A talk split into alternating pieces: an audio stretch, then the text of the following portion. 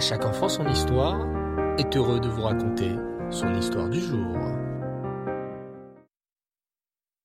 Bonsoir les enfants, j'espère que vous allez bien.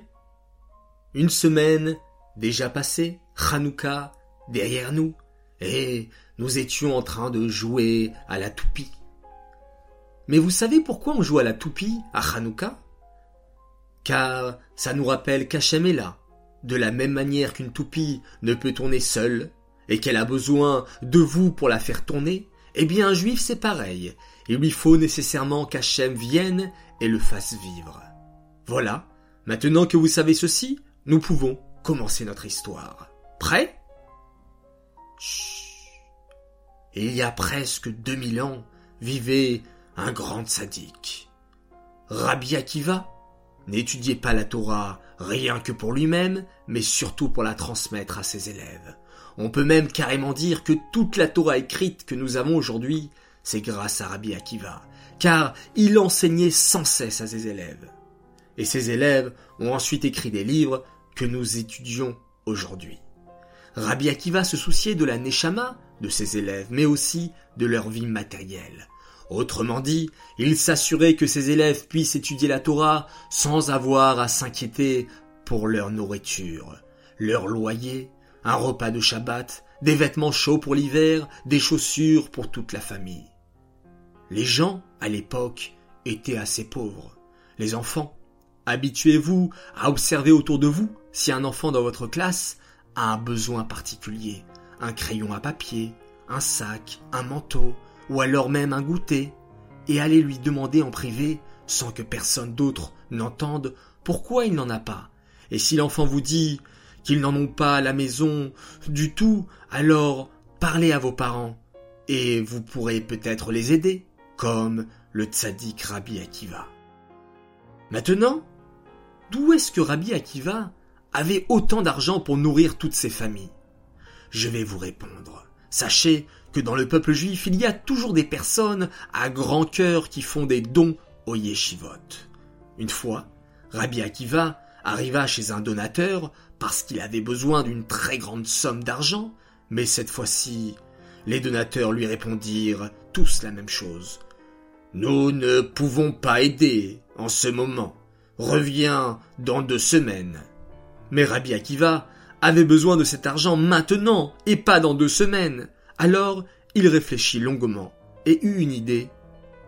Pas très loin de la ville au bord de la mer vivait une dame très riche, non juive, mais ayant un grand cœur. Toc toc. Bonjour madame. Voilà, je sais bien que vous n'êtes pas juive, mais vous savez certainement que le monde existe grâce à l'étude de la Torah, et j'ai besoin d'une très grosse somme d'argent pour subvenir aux besoins matériels de mes élèves. Pouvez-vous me prêter de l'argent, s'il vous plaît? D'ici quelques semaines, je viendrai vous la rembourser. La dame lui répondit. Écoutez, monsieur le rabbin, bien entendu, je sais très bien que vous, les juifs, êtes les enfants de Dieu, et que l'étude de votre Torah fait tenir le monde.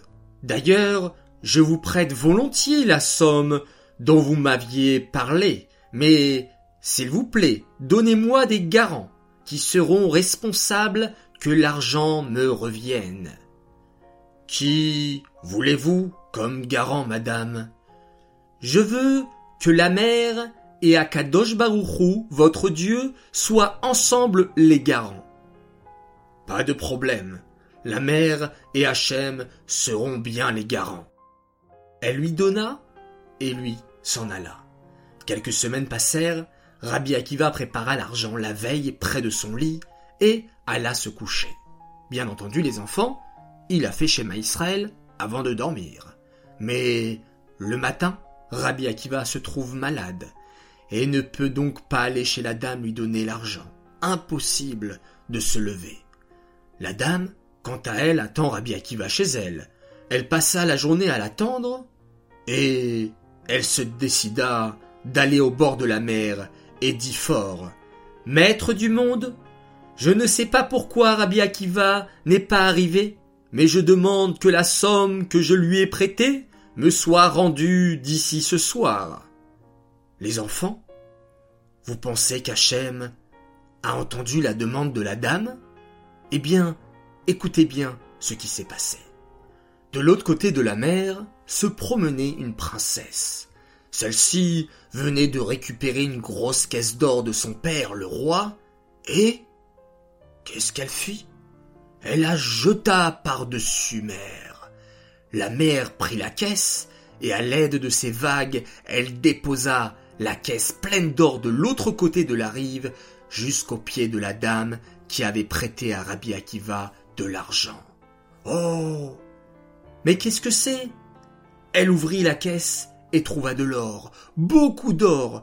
Elle comprit qu'Hachem l'avait remboursé. Elle dit merci et rentra chez elle.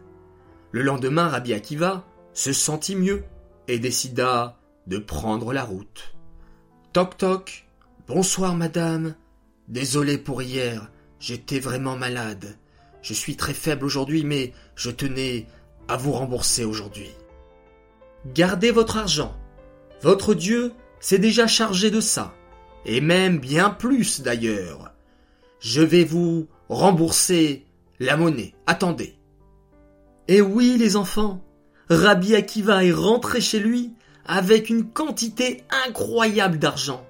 Voilà ce qui arrive à celui qui met sa confiance en Hachem. J'espère que cette histoire vous a plu.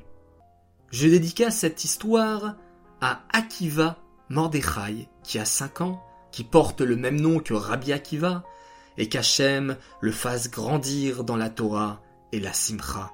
Amen. Un grand Mazal Tov à Moshe Bouni pour ses six ans, Meir Sultan pour ses six ans, et Aléa Soubine. Bonne nuit les enfants, Laila Tov, on se quitte avec le schéma Israël.